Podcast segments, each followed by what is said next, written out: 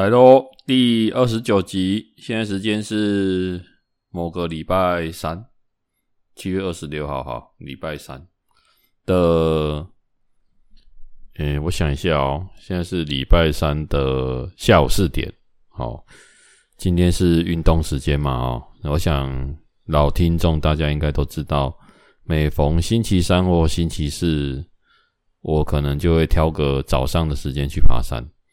好，那我这个时段已经爬到几乎就是连我下山之后固定去吃的一家诶面店哦，它有卖水饺啊，有卖面啊，有卖一些就是东北的料理啦，什么酸菜白肉啊，好这种的店小店而已啦哈。那它东西非常的好吃，连他们的老板跟老板娘都已经就是。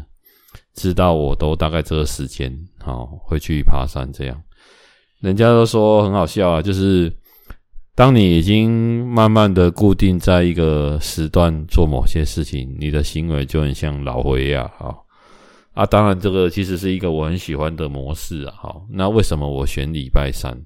好，当然就是我的生活模式嘛，礼拜一因为我有早上公司都会有重要的事要处理，好。那因为礼拜二晚上我有练羽毛球，所以我不会让自己太劳累，OK？不然的话晚上练球就会再加上打羽毛球，这样两三个小时会太过疲劳。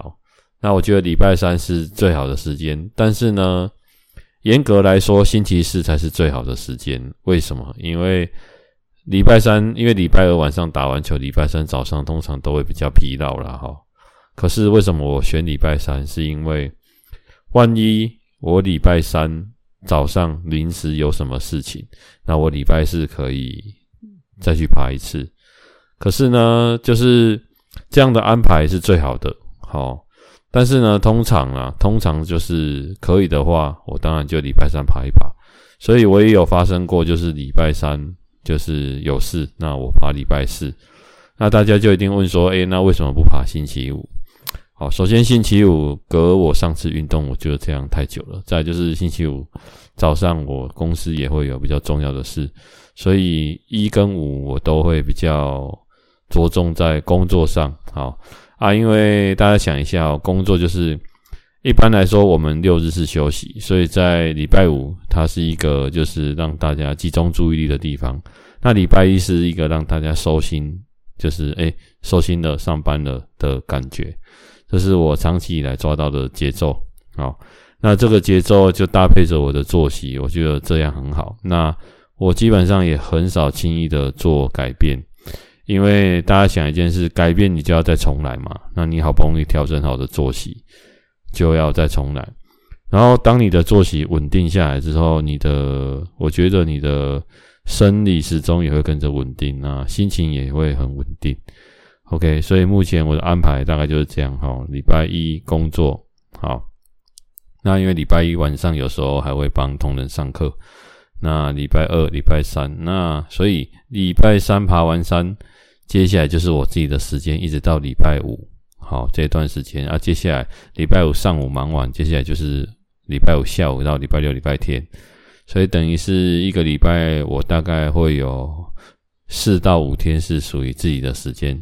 其他时间才奉献给工作，对，这就是我长期以来努力的目标。那基于这个，最近的话就会有做安排。上次有做帮大家录一集特别篇啊，讲到就是晋升升官的事情。那我也想要做一件我一直以来很想要做的事，就是开始去钓鱼。那我觉得目前觉得最佳的钓鱼时间，也就是不是礼拜三就是礼拜四。好，那我自己会再做调整。那当然就是最近就是在选购钓竿。那我觉得你要入门一个领域啊，因为以前我们都是钓开心、钓好玩的啦，没有这么讲究。那当然你要入门一个领域，最重要的就是这个领域原先就在这个领域的人。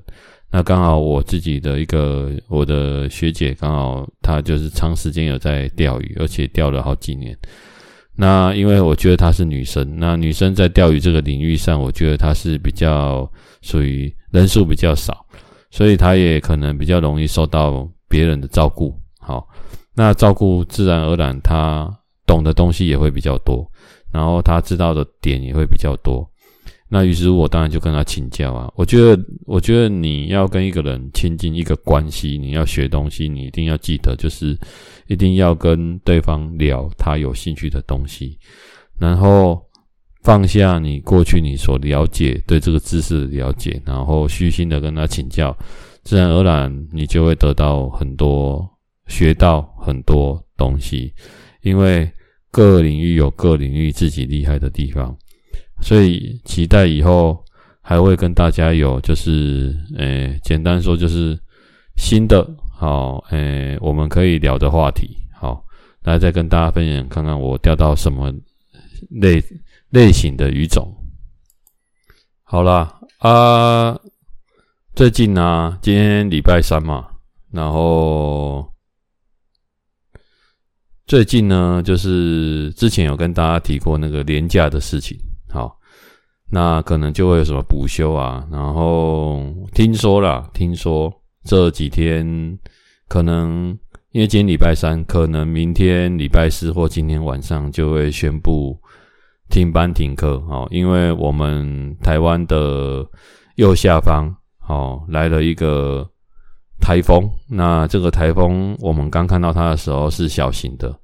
但是呢，经过了几天之后，雨水的摧残跟把雨水吸饱之后，好，再加上一些环流，这个台风越来越大，好，大到还改变它的走向。本来它会是一个穿心台，就是直接从我们台湾的右下角，然后直接穿过我们台湾正中心。那如果它是直接穿过我们正中心的话，一般来说。诶，因为我们住在高雄，我们住在台湾的左手边这边的人，啊，就是台湾西边的人，好，会比较怎么说，就是受影响会比较小，因为我们会有一个中央山脉，好，就很像，诶，你们家有一面墙在右手边，在你们家右手边，然后有风要吹过来，可是这面墙会帮你挡住大部分的风跟雨，好，这样，OK，就有点像防护罩。但是这个台风这次呢，它因为改变方向之后，它从我们的下面，好，右下角这边过来，那它没有穿过，直接穿过台湾，而是从下面绕过去。那这个下面又很接近我们，也就是说，这次可能，诶，比如说台东啊，然后屏东啊，然后高雄这个地方，我们可能会受到严重的波及。好，所以很多人就在说，可能明天礼拜四。那有可能就会停班停课，这是就连我们公司这，哎、我们公司也是很早就有先讲说，明天有可能会停班停课。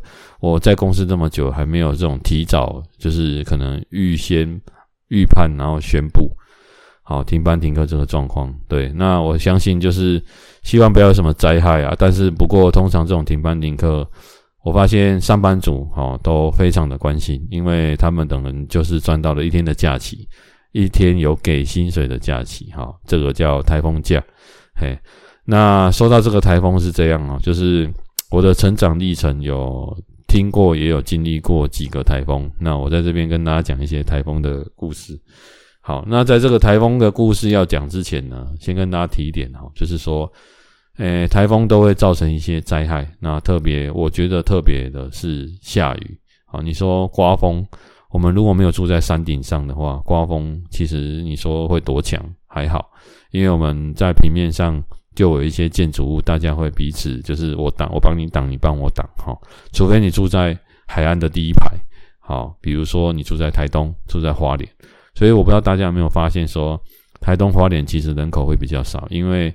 简单来说，我们的左边是中国大陆，那我们右边是一片海，那它就是一个台东花莲就是一个迎风面，哦，也就是什么灾难，如果是台风类的，都是从海上来，得得靠底的是来当花莲，哦，所以这边的人口会相对就是居住环境天灾可能首当其冲会比较多，好，那当然就是它既然人少，所以我们常常说台东花莲是我们的台湾的后花园，因为。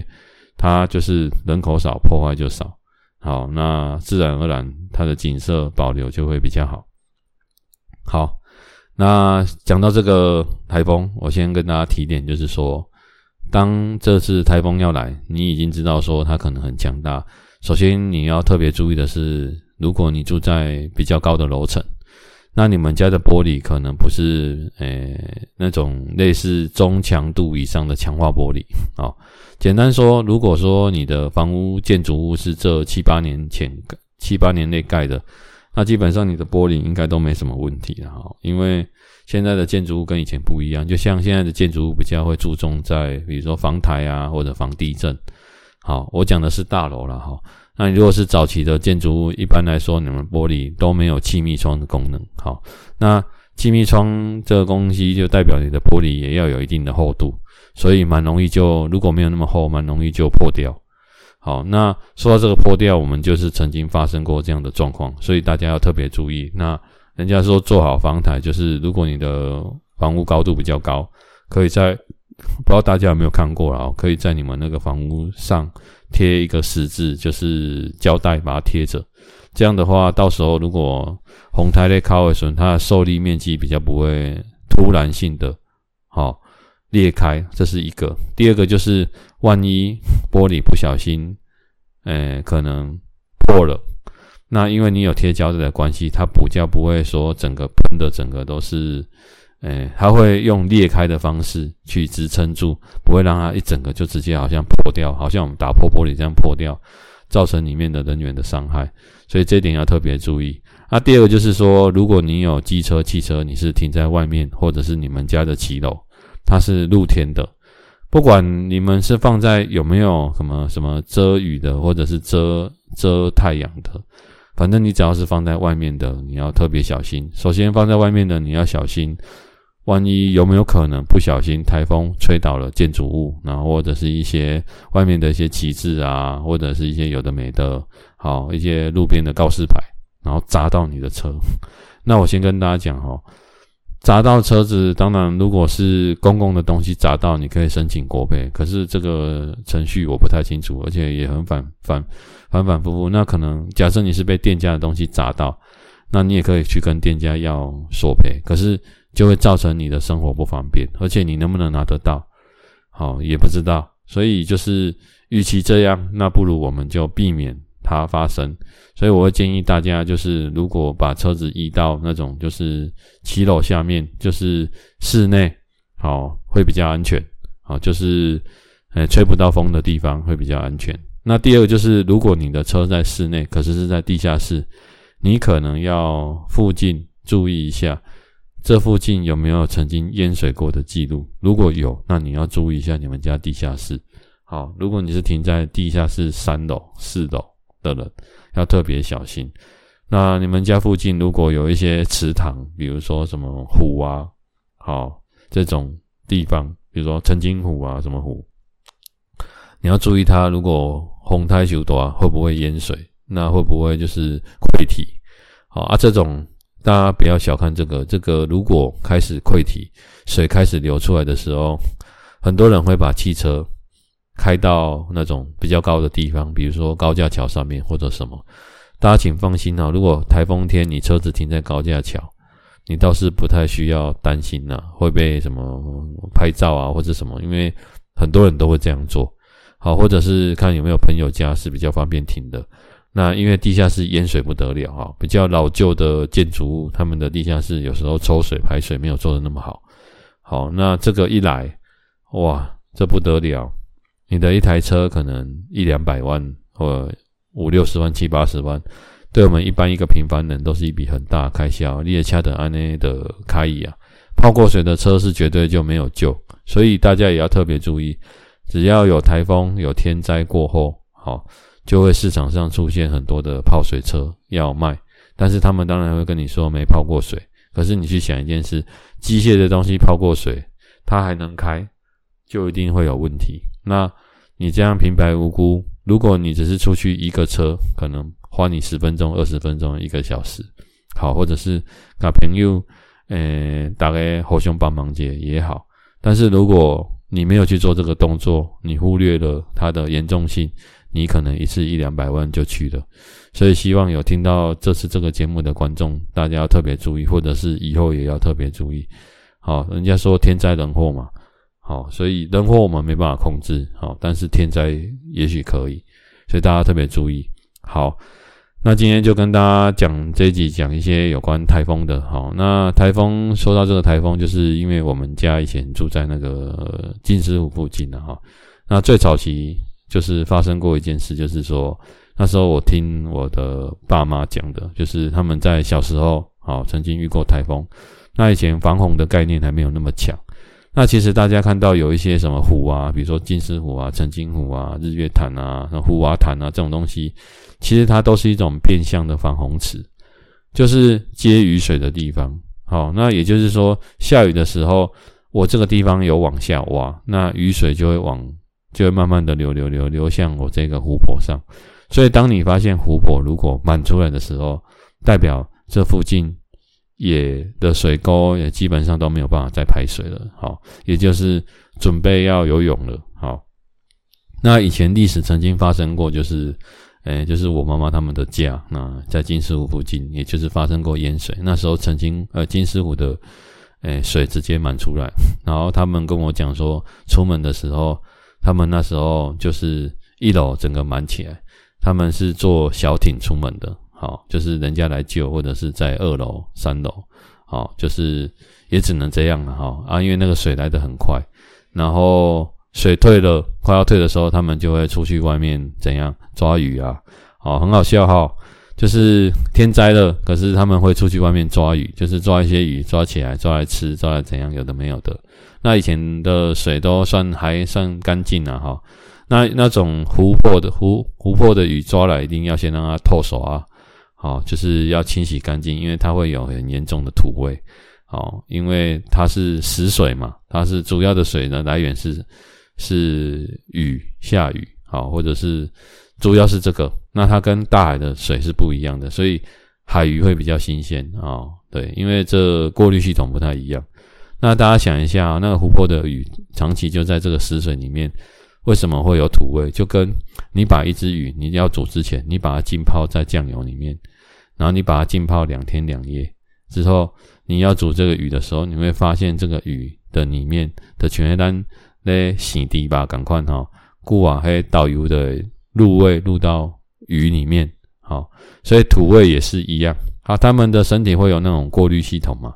可是过滤里面就会有一些沙子啊，那沙子就会带有沙子啊、土啊的带有透明。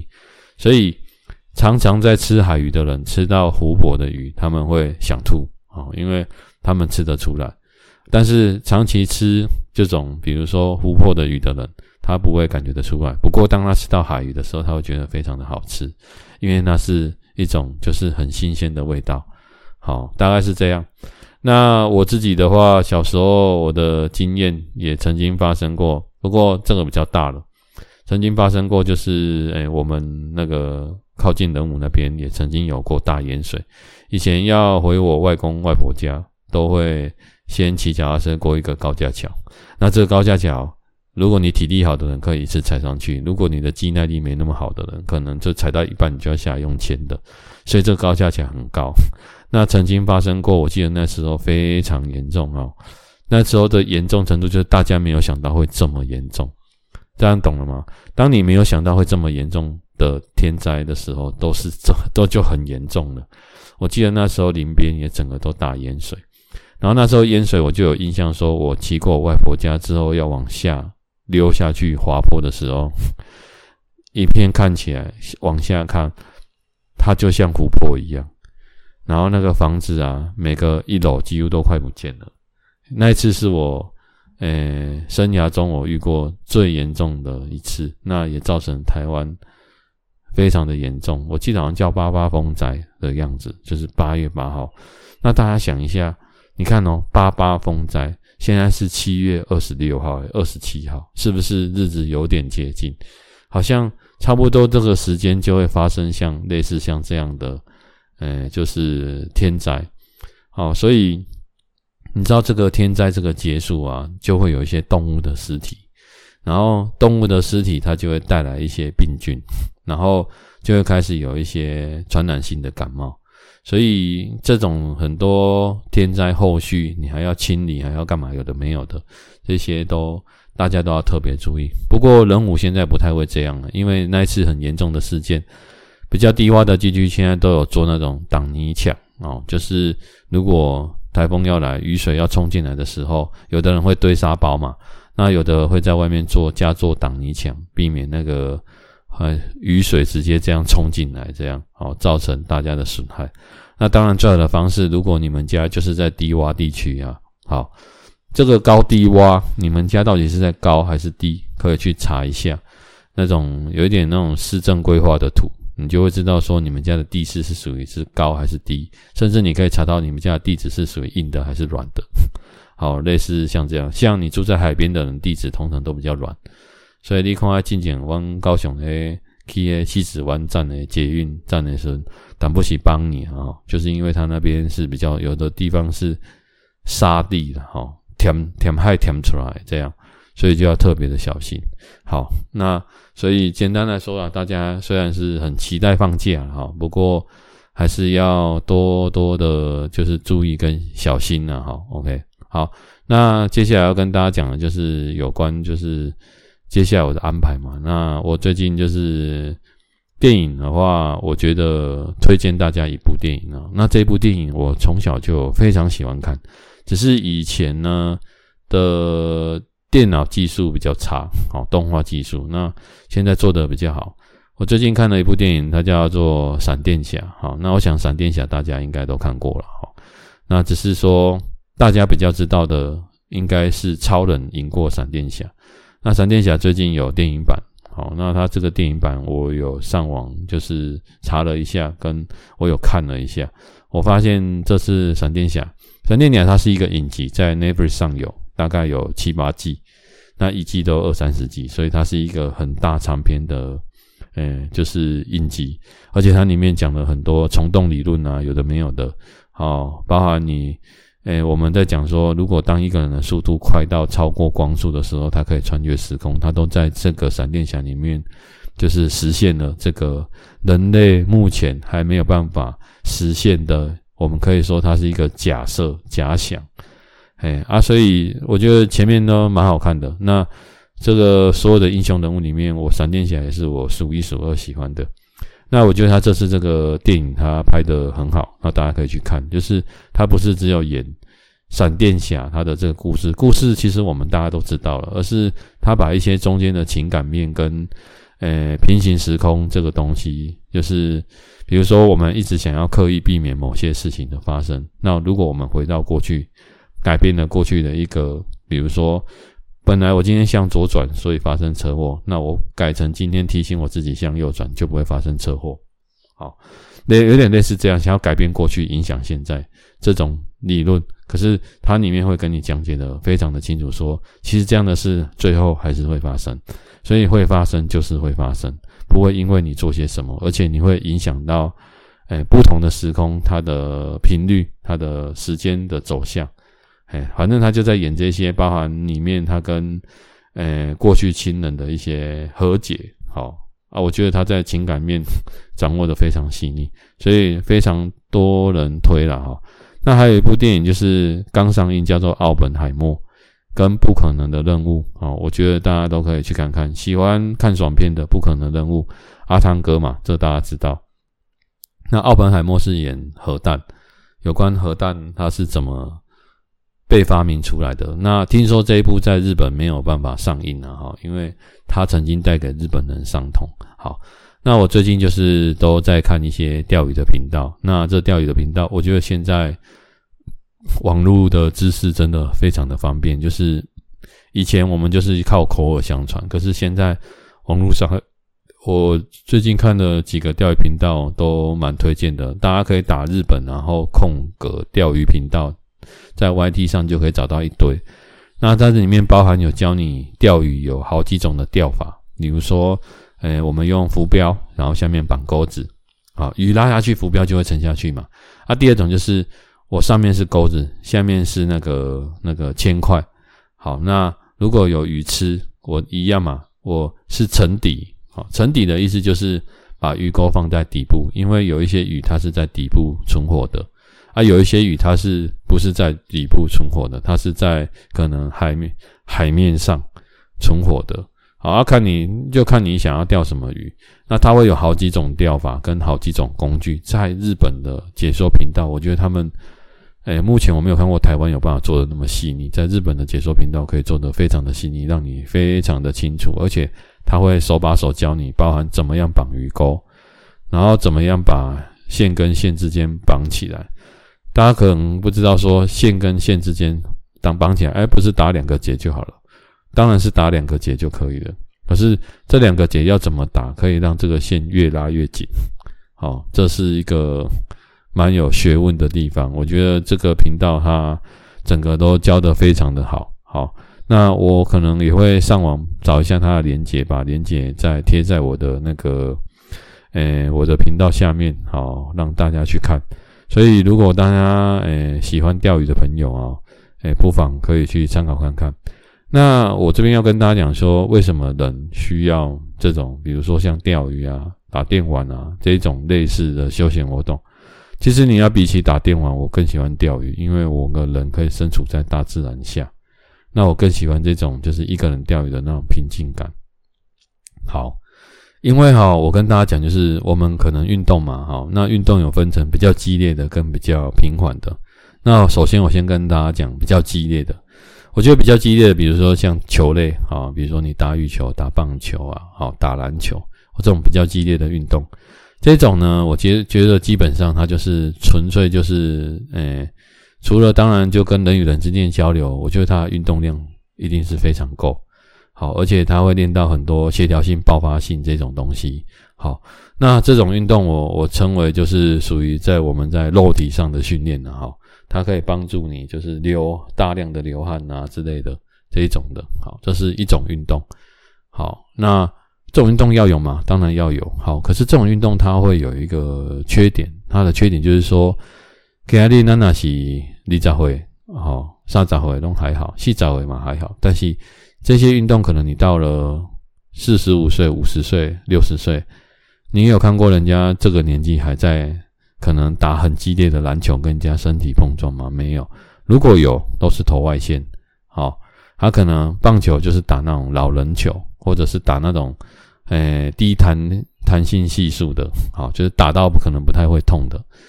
好啊，羽毛球可能就是轻松打啊，你你跟年轻人打就是这样，你也不太可能杀球杀多大力，因为你的身体没有办法负荷，所以它会有运动寿命的问题。好，所以大家很少看到说。哦，已经打到五十岁还在打棒球，好，还在打羽毛球，没有，就是这样。即便它是一个你的运动休闲活动，强度没那么强，它一样会受到年纪这个东西它的带给你的那种就是负担。好，第二个呢，我要讲就是说，这种是属于比较长远性的运动。好，所谓的长远性运动就是它是一个运动，好，但是它比较慢。比如说我最喜欢的爬山就是这种。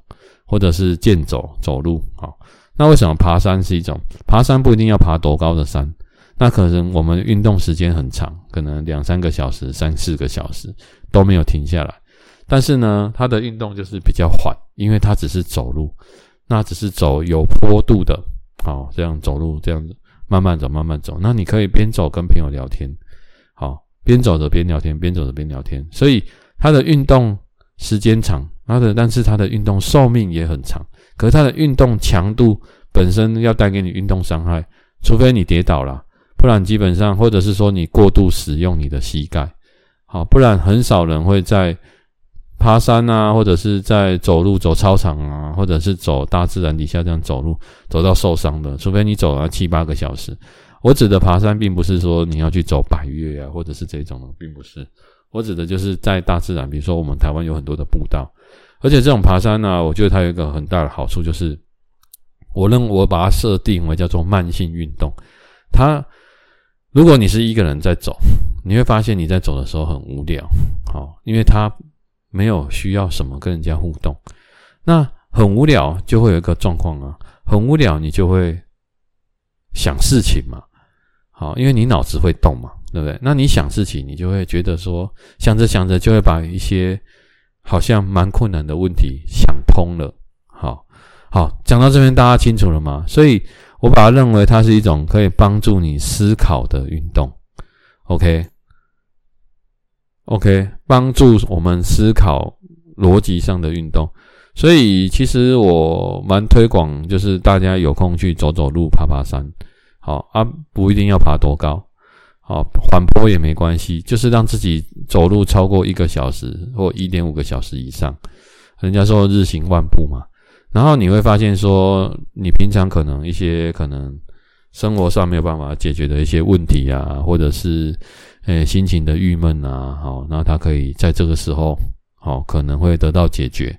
或者是你会感觉到舒缓，所以我认为这种慢性的运动是在消除你精神上的压力，那激烈的运动是在消是在让你的肉体好感觉到，呃，消除它的压力，因为你的肉体会疲劳，疲劳可能会酸痛，它会再生嘛，就一样的意思。所以激烈的运动跟这种比较缓的运动，它是有差别的。我觉得一个是肉体上，一个是精神上。所以，如果你觉得很啊，比如说，我觉得最近心情很烦躁，哎，不妨都去外面走一走。好，我觉得走一走，不要待在室内。你越走，你的头脑会越清楚，因为你身体会分泌一种，就是有点类似像快乐的啊激素。那这种我们就不多谈了哦，因为这个我相信大家都听过很多了。好，好，所以这种第二个就是这种爬山。那第三个呢，叫做休闲活动。那什么叫休闲活动？也就是你感兴趣的事情。有的人喜欢画画，有的人喜欢写书法，好，这是静态的；有的人喜欢做手作，有的人喜欢做什么？呃，精油，啊，做蜡烛；有的人喜欢煮饭煮菜。像我就喜欢打电动跟钓鱼。那这两个我刚刚也跟大家讲过了哈，我就是最喜欢的还是户外的钓鱼。那并不是我都要去户外，而是因为我觉得。你叫我排队，哦，就是买东西，我可能会没有耐心。可是很奇怪，钓鱼这件事，我可以就是坐在那边一整个下午，好，然后就是专心的在那边钓鱼，我也不会觉得很无聊，好啊。所以我觉得，诶，我可能在这个方面上的话，我觉得这个可能就是人家说你喜一直喜欢做一件事，或者你一直想着想要做某件事，就是它可能就是你的兴趣。那虽然可能会被太阳晒，可能会被虫咬，但是你还是会想要做这件事情。好，我觉得这就很好。像，诶、我认为潜水活动它也是一个基本上，当然它需要耗费一些体力，可是它的年龄层也可以分布得很广。你可能可以到六七十岁还可以潜水。好，这很，只是潜水活动它比较花钱，而且。不是你们家后院就可以去潜水了。你不是看到一个池子啊，你看到澄清湖就可以潜水，你也也看不到了。好，潜水，而且潜水又要看一些天气、海流。好，然后太冷的话又没有办法潜水。好，有点类似像这样，因为它要弄到全身湿嘛。所以我就觉得说，哎，比如说打电动，你可以打到七八十岁，你还可以打电动，而且它会推陈出新嘛。好，而且在低压 K 的地方爬，然后这关贵不贵？哦，看你是要。用几天的时间去想办法解决它，还是你干脆上网看秘籍，好看人家怎么玩，好，我们就直接就过关，好，然后他会推陈出新。那钓鱼也是，好，就是你不管你几岁，你都可以钓鱼。当然啦，你就是如果要钓很大很大的鱼，当然会很耗很耗体力。可是大部分的鱼都没那么大只嘛，我们都是你很少会钓到那种比你体重还重的鱼吧？哦，很少啦。哎呀，所以你一条鱼呢？了不起，二三十公斤就拉力就很强了。然后，如果是五六公斤的鱼，或者是两三公斤的鱼，其实就会让你很有成就感。而且，钓鱼它可以帮助你一些思考，比如说，我今天钓这个地方，那海流怎么样？你要做一些功课。那我可以钓到什么鱼？那我今天用什么饵？哦，可能我用虾子，死的、活的；我用鱼肉，我用假饵，我用蚯蚓，我用海虫，我可以钓到什么样类型的鱼？因为的兄弟咱人赶快嘛，你爱吃啥，每一个人有自己的菜，好，所以你爱吃什么，好，你就会什么东西就比较容易钓到你。那这个又卡到人生哲学了哈，这边又要随便讲一些人生哲学给大家听了哈。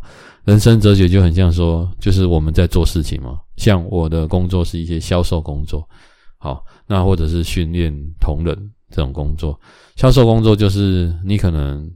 跟我们钓鱼很像。你可能出去拜访十次客户，可能会成交个一两次。那有时候运气好，两三次就会成交。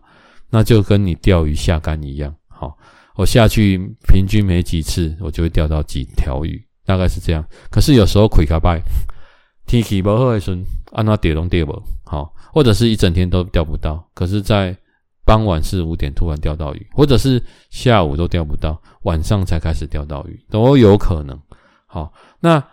也有也有一种哦，就是当你的诶，我现在只有一只鱼竿，我可以钓鱼吗？那钓鱼有分成，我可以丢出去放着在那边等；还有一种就是我一定要拿在手上啊，比如说我们用那一种就是假饵，然后模拟那个鱼在游泳的样子，让那种浮水浮在水面上的鱼会追这个鱼饵在吃的，好，喜欢吃这一种的鱼。那我们就可以拿很多那种沉底的，好，那就是你放在那边，杆子插在那边等的。比如说我一次插个五六只在那边等，那五六只的几率一定比你只用一只机会大嘛。那这个就跟我们一样，在市场上销售哦。你如果你如果有很多个武器可以同时用，那你的几率一定比别人大。所以人家说“工欲善其事，必先利其器”，好，就是这个意思。用。你的引用量去取胜，那自然你今天你看哦，如果二十次可以钓到一只鱼，那你一次用五只鱼竿，那你四次二十除以五，你四次就会钓中一只鱼。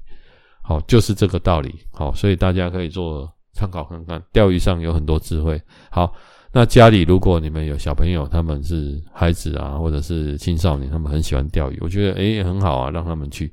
他们很喜欢运动，很好让他们去。那。也喜欢登山，很喜欢去户外，我觉得都比待在室内好，让他们去。那很喜欢打电动，我觉得电动有分很多种。那暴力电玩我们不讲啊，我是觉得暴力电玩，我以前到现在觉得没什么作用。但是如果你发现他玩的是一些我们讲的 RPG 角色扮演，或者一些比较要考验智商的运呃电动玩具，我觉得都还不错。好，那注意他打电动的时间了哈，大概是这样。好。今天就是拉里拉扎跟大家分享这些东西。那我讲的相关的东西，我都会放在我的平台上面，好，大家可以自行去连接。那一样，如果是我的听众，如果你们有加我的 Instagram 啊、IG 的话，要先跟我讲一声哦，这样我才知道说哦，原来你是我的听众。这样好，那台风天，请大家注意，希望大家听到这集的时候都是平平安安的，因为这是在礼拜六才会播放。好，谢谢大家。